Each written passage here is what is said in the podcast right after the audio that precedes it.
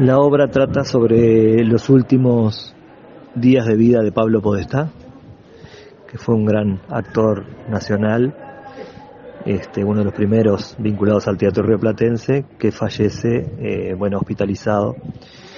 debido a, a, la sífilis y a otros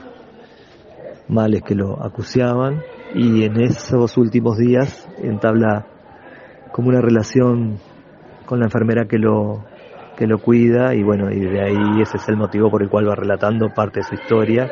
y de lo que fue su vida en el circo y en, y en los inicios del teatro y representando este, las obras de Florencio Sánchez, que era su gran amigo.